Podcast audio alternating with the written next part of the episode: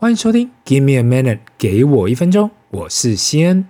如果家里有国中以下的小朋友啊，大家应该目前只是在等过新年跟放寒假吧？家里有高中的小朋友呢，那就是在准备学测。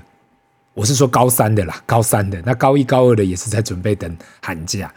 那高三的呢，那就是准备学测。祝你们好运，人生嘛，不就是这样吗？我最近都在想哦。人的一辈子从小都在上学，从幼儿园呐、好一点的，一路上到大学，不想再读的就高中或是 college 毕业。学历的理论啊，这个一直都在。到底是读书多好呢，还是读书有读，但是做事能力比较重要好呢？或是读书归读书，重点是怎样做事情或者处理问题才是关键呢？看着小朋友在那里读着考试啊，思考着这一点。很多过去的同学啊、朋友啊、客户、厂商都说到，再过十到二十年，未来的工作是什么，我们都不知道。很多是我们现在以为的好工作，到未来可能都不见了。过去有人跟我提到啊，什么儿孙自有儿孙福，一方面呢、啊，这是很有道理的，但一方面也没有道理。回过头来呀、啊，认真的看才发现呐、啊。我们人呐、啊、是不需要一个保姆啊，或是守护你的人，什么都跟你讲啊，该怎样做，这个可以做，那个不可以做。太过于保护一个人呐、啊，只会让他变成什么都不敢做，因为怕这个做错，那个做错，变得什么都不敢做了。如果说完全没有一个 mentor 或是导师，或是一个正确的模范呐、啊、示范呐、啊，却很有可能呐、啊、怕误入歧途。过去很多前辈一直跟我耳提面命啊。有个好的父母亲、导师，或是好的贵人，或是你一辈子的福气。二十多年前呢、啊，我刚出社会，我不太懂。现在我懂了，毕竟社会不是我们想的那么单纯。讲到这里，又让我想起前几天我们家弟弟跟我提到的一件事啊。他问我：“诶，班上很多小朋友考试前都说自己没有读，或是前一天晚上半夜才开始读，但怎么考试出来都那么厉害啊？为什么会这样呢？”我还记得我那时候问我老婆啊。我该跟他解释比较天真单纯的版本，还是我该讲这个社会运作的版本？那天真单纯的版本就是啊，你的同学都好厉害哦，每个都不用读就可以考得很好，人人都是天才，连爸爸我自己都很佩服。我们没那么厉害，所以只能继续努力，让这些天才都留在天上吧。我们只是人才，还是要在地面上努力。那什么是社会运作规则的版本呢？那就是大家都有读跟准备啦，可能准备了很久，可是每个人都喜欢讲啊，自己完全没准备，没读没读，我都没有读，想办法卸下其他人的心防。所以当你听到别人跟你说啊，都没有准备啊，大家放平常心就好。因为如果在社会上闯荡过，都应该知道啊，这世界上没有白吃的午餐，天上掉下天上掉馅饼这件事情，每件事情都有所谓的因果关系，选择也许比努力重要。但是选择过后还是要努力呀，你不能说我今天选的好，我就躺在那里。那这讲到这里哦，又让我想起哦，上礼拜有人跟我提到，很多人说现在人都想要躺平。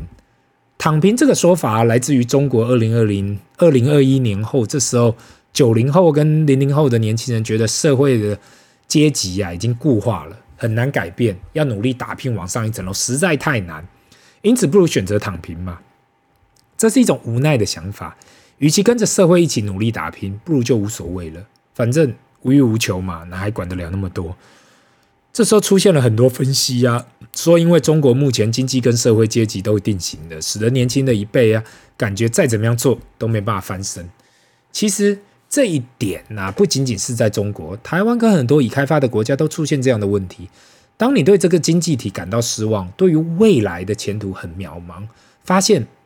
不如我无所求，就这样的生活也很快乐。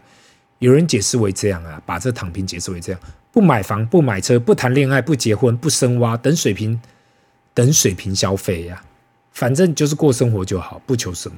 但是有人又跟我提到啊，如果选择躺平就算了，现在很多人是选择想要躺赢呢、因为躺平的生活太鸟了。如果要过着低物质的生活，大家还是想要过比较好的生活。可是却不想要动脑，那怎么办呢？所以就出现所谓的“躺赢”现象。只要不作为，但是还是可以有机会过好生活。不管是依赖周遭的人，还是怎么样，只要能够不做任何努力下过得越来越好，那就是赢了。所以，到底大家是想要躺平，还是其实是真的想要躺赢？这个观点，各位可以去思考一下。那说到这里呢，也要提到目前在国外也是一个蛮热门的话题啊，quiet quitting，中文翻译叫做安静离职。何谓 quiet quitting 呢？那就是你去上班，但是只做最基本的活或基基本的工作，比如说我一定要准时上下班，或是交代给你的事情你做完就好。也没有想要多做，也没有想要多学习。这跟离职的差异是，离职没有薪水可以领，但是安静离职，你就是等于领薪水，但是就是做最少的活。很多专家都在讨论的这样的现象，是否真的在现实发生？坦白说，我自己个人观察，这现象还真的不少。当然啦，每个人都有不同的解释。有人说呢，因为我没有任何的事业心啊，我只是个打工，我只想要打工打发时间。每天只要把自己分内的工作做完，下班后我就关心我自己的事情。老板或是公司有没有多给我薪水？我干嘛那么努力？也没有人看得到。其实你真的认真的去看呢、啊，这应该也是躺平工作的一种。与其卖命给公司，公司也不会多给我钱。那我也没有想要去创业的想法，不如就慢慢躺平就好啦。至少我在躺平的阶段还可以追求那个 work-life balance。这个话题又回归到了我们过去讨论过很多次，到底安静辞职是为了追求生活工作平衡，还是只是不求上进？你不能说谁对谁错了，因为有的人真的认为工作对他来说不是一切，或是他认为享福对他来说就是比较重要嘛。这个理论被很多人拿出来讨论啊，到底人选择安静辞职、安静离职，还是他就是对工作没有太大的兴趣？那？今天呢，因为是周末，我一下子我话题就扯远了。回归到今天要讲的啦，那就是有关投资这方面。那我们看到呢，美国的 CPI 指数这礼拜公布了，在六点五 percent，真的开始往下滑落了。上一次公布的时候还是七点一 percent，到现在就是继续下滑，有可能是因为不断的升息啦，真的开始把大家的购买力打下去。那个不管是从股市方面去看呢，房市方面去看呢，或是一般消费去看，已经压缩到每个人的消费力。如果你是住在台湾的人，应该会发现，如果要压抑通膨啊，不要让物价成长，照理讲啊，照常理讲，台湾政府不应该要发这六千元的退税或是全民补助。我知道这是有很多考量的，但是这就跟欧美过去发补助的概念一样，当政府啊要发这种所谓的 free money。等于把资金导入到经济体里，这会促使大家去消费。如果你说经济低迷的时候去做这样的事，去刺激经济是很棒的政策。但如果在通货膨胀的时期去做这样的一个动作啊，很有可能会导致更多的通货膨胀。那当然啦，我相信很多人会认为，一个人才六千元能够造成什么样的需求增长？但是不要小看这个数字哦，如果这些钱都进入到经济体里呀、也是会有很大的影响。好笑的地方是啊，过去说不要发现金，要发礼券，或发不是发礼券，发五倍券、三倍券，whatever，怎么现在又回归到要普发现金？当然啦，政府要发现金给大家，没有人会拒绝。我不是说这个政策是有什么问题啦，单纯只是想要以经济面提出来啊，怕这个钱发下去，物价有可能会再涨一次。相信每个人都有感觉到，物价从去年年底呀、到现在真的是有感上涨了。这个有感上涨会持续到哪个程度呢？没有人可以预测得到。每个人都说二零二三年经济会衰退，或是已经在衰退的状况。我就觉得啊，全世界的大开放啊，会把金钱流到就是全世界各个地方。我们从失业率去看呢、台湾的失业率维持在三点六一 percent，离上一次金融风暴的。六 percent 以上还有一段程度啊！再去看美国的失业率，目前也是在三点五 percent 左右；德国的失业率也是在五点五 percent 左右；日本也在二点五 percent。你可以说呢，失业率是落后指标，所以单看这个数据不准。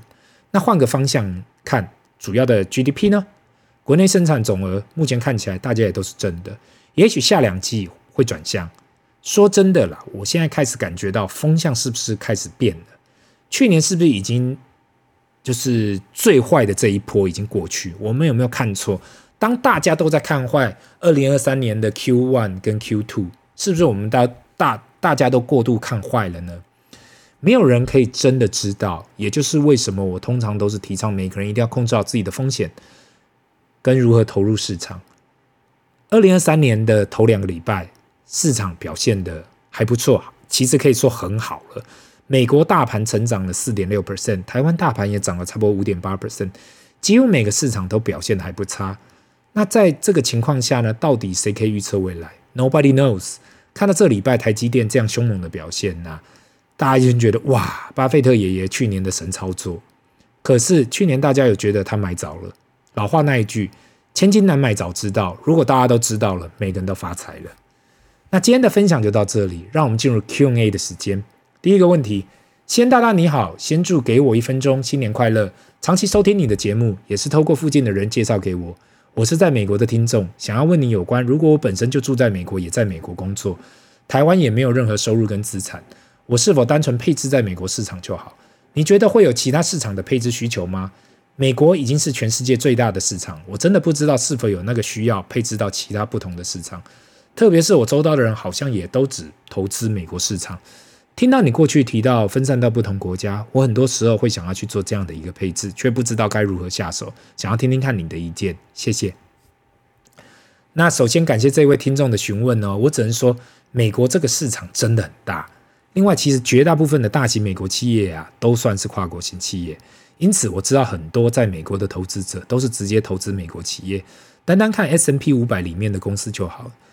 前面几个企业像是 Apple、Microsoft、Google、Tesla 跟其他非科技类的公司，很多营收都是来自于海外。因此，其实单纯投资美国的公司啊，某方面已经是分散了单纯美国的风险。如果你真的对投资海外市场有兴趣呢，可以先从全球的 ETF，像是 VT。或是非美国的 ETF，像是 VXUS，单单去看 VXUS 好了。前面十大的持股啊，我记得，我现在想起来，记得有台湾的 TSMC、韩国的 Samsung、中国的腾讯、瑞士的 Nestle。我记得前十还有 Shell 跟 LVMH。以这样的配置啊，至少你已经可以曝险到上千只非美国大型企业了。我记得没错，应该在这一个 ETF 应该有七千。支公司七千间公司以上啦，经过尝试，如果你觉得可以，再慢慢的从自行挑你觉得好的海外公司来进行投资，也是可以。那以资产配置的角度去看呢，是应该要放到全世界啦。可是如果你目前你对自己的配置感到满意，也可以继续的投资美国市场 only。最好的方法应该是先尝试把一点点资金配置到国际市场，透过在美国市场交易国际 ETF 的投资，可以让风险降低。更进一步可以投资到海外公司，在美国市场上市的 ADR 也是一种模式。如果是我的话啦，我是肯定会尝试不同的配置，来看是否可以有更好的报酬和更好的效率。希望以上的回答有帮助到你。那这里是 Give me a minute，给我一分钟，我们下次见，拜。